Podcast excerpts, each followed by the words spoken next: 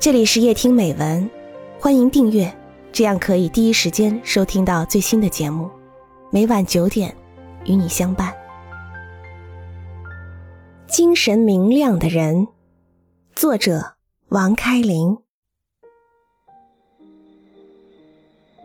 上上世纪的一个黎明，在巴黎乡下一栋亮灯的木屋里，居斯塔夫·福楼拜。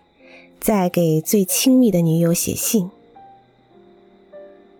我拼命工作，天天洗澡，不接待来访，不看报纸，按时看日出。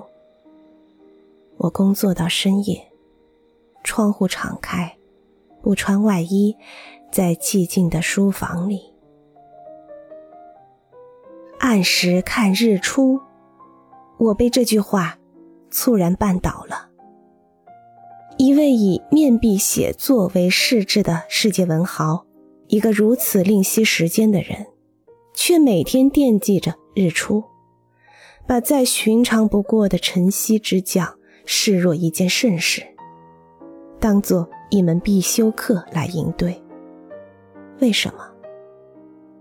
他像一盆水泼醒了我，浑身打个激灵。我竭力去想象，去模拟那情景，并久久的揣摩、体味着它。陪伴你的，有刚刚苏醒的树木，略含咸味的风，玻璃般的草叶，潮湿的土腥味，清脆的雀鸠，充满果汁的空气，还有远处闪光的河带，岸边的薄雾。怒放的凌霄，酱紫或淡蓝的牵牛花，隐隐站立的金条，月挂树梢的音韵，那蛋壳般薄薄的静。从词的意义上来说，黑夜意味着演息和孕育，而日出则象征着一种诞生，一种深处和伊始。乃富有动感、枝叶和青春性的一个词，它意味着你的生命画册又添置了新的页码，你的体能电池又充满了新的热力。正向分娩绝不重复，日出也不重复，它拒绝抄袭和雷同，因为它是艺术，是大自然的最重视的一幅杰作。黎明拥有一天中最纯澈、最鲜泽、最让人激动的光线，那是生命最易受鼓舞、最能增加信心和热望的时刻，也是最能让青春激荡、幻念勃发的时刻。像含有神性的水晶球，它唤醒了我们对生命的最初印象，唤醒体内某种沉睡的细胞。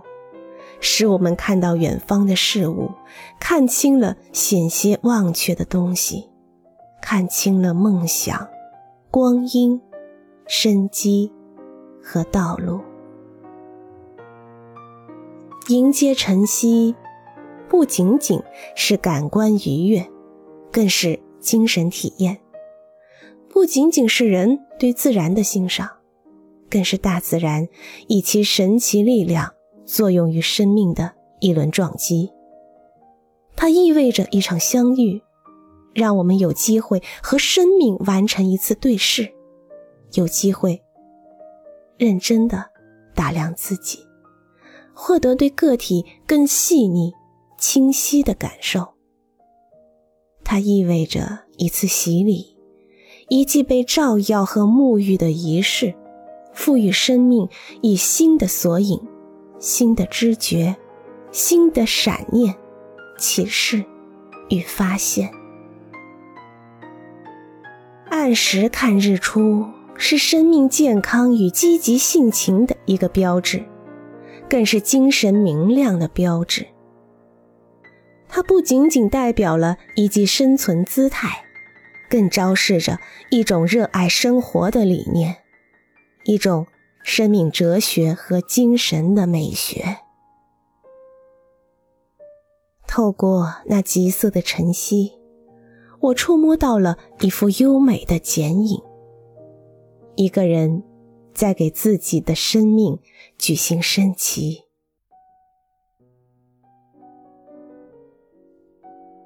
与福楼拜相比，我们对自然又是怎样的态度呢？在一个普通人的生涯中，有过多少次沐浴晨曦的体验？我们创造过多少这样的机会？仔细想想，也许确实有过那么一两回吧。可那又是怎样的情景呢？比如某个刚下火车的凌晨，睡眼惺忪、满脸疲惫的你。不情愿地背着包，拖着慵懒惯牵的腿，被浩荡人流推搡着，在昏黄的路灯陪衬下，涌向出站口。踏上站前广场的那一刻，一束极细的猩红的浮光，突然鱼际般拂了你一下，吹在你脸上，你蓦地意识到，日出了。但这个闪念并没有打动你，你丝毫不关心它，你早已被沉重的身体拖垮了，眼皮浮肿，头昏脑胀。除了赶紧找地儿睡一觉，你什么也不想，一刻也不愿多待。也许还有其他的机会，比如登泰山、游黄山什么的，蹲在人山人海中。蜷在租来的军大衣里，无聊而焦急地看夜光表，熬上一宿。终于，当人群开始骚动，在啧啧称奇的欢呼声中，大幕拉开，期待已久的演出开始了。然而，这一切都是在混乱、嘈杂、人声鼎沸和拥挤不堪中进行的。越过无数的后脑勺和下巴，你终于看到了那个与电视机里一模一样的场面，像升国旗一样，规定时分，规定地点，规定程序。你突然惊醒，这是早就被设计好了的，早就被导游、门票和游览图计划好了的。美是美。就是感觉有点不对劲，不自然，有人工痕迹，且谋划太久，准备的太充分，不免主题先行的味道，像租来的、买来的。而更多的人，或许连一次都没有。一生中的那个时刻。他们无不蜷缩在被子里，他们在昏迷，在蒙头大睡，在冷漠地打着呼噜，第一万次，第几万次的打着呼噜。那光线永远照不到他们，照不见那萎靡的身体和灵魂。